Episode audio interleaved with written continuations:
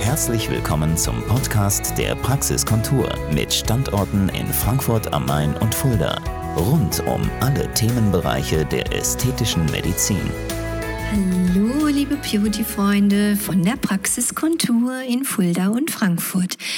Hier bin ich wieder, eure Dr. Nicole David und ich freue mich heute als Teil 1 euch über die Sensationsfäden erzählen zu können, die so viele schöne Dinge vor allem im Gesicht mit euch fabrizieren können.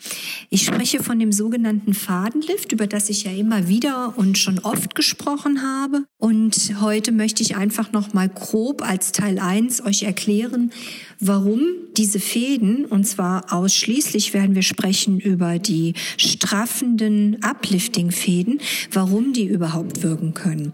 Ich verwende sehr gerne Fäden, die zweigeteilt sind. Das heißt, der eine Teil ist so aufgebaut durch die entsprechenden Widerhaken, deren Schliff übrigens patentiert ist, dass sie das Gewebe nach oben ziehen, also liften.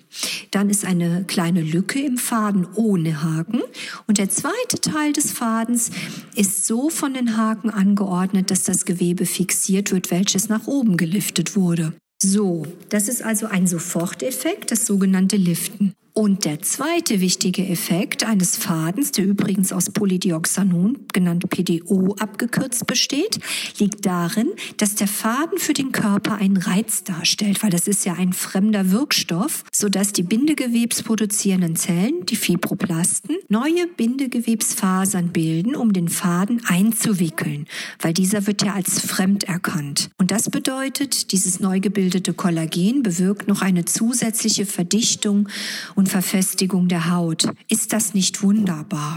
Ungefähr nach 260 circa 260 Tagen hat der Körper den Faden wieder abgebaut. Das ist ja kein anderer Faden als der, den wir in der Chirurgie schon Jahrzehnte verwenden, um zum Beispiel Bäuche zuzunähen. Nur da sind keine Haken dran.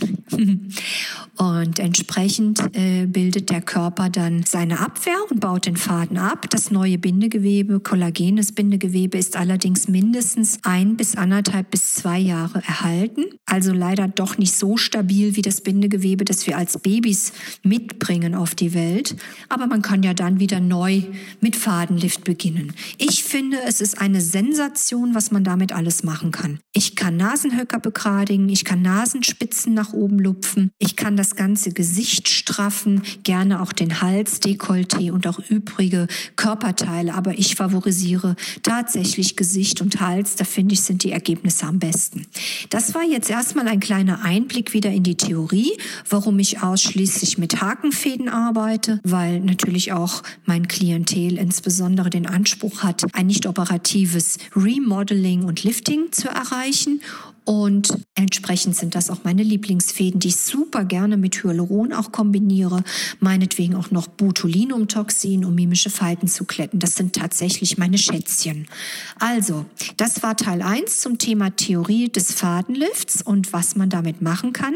Freut euch schon auf nächste Woche, dann werde ich etwas genauer auf die Indikationen eingehen. Bis dann, einen schönen Tag wünscht euch eure Dr. Nicole David von der Praxiskontur. Das war der Podcast der Praxiskontur. Sie finden uns im Steinweg 10 in Frankfurt am Main, in der Friedrichstraße 13 in Fulda, online unter praxis-kontur.de sowie auf Facebook, Instagram und YouTube.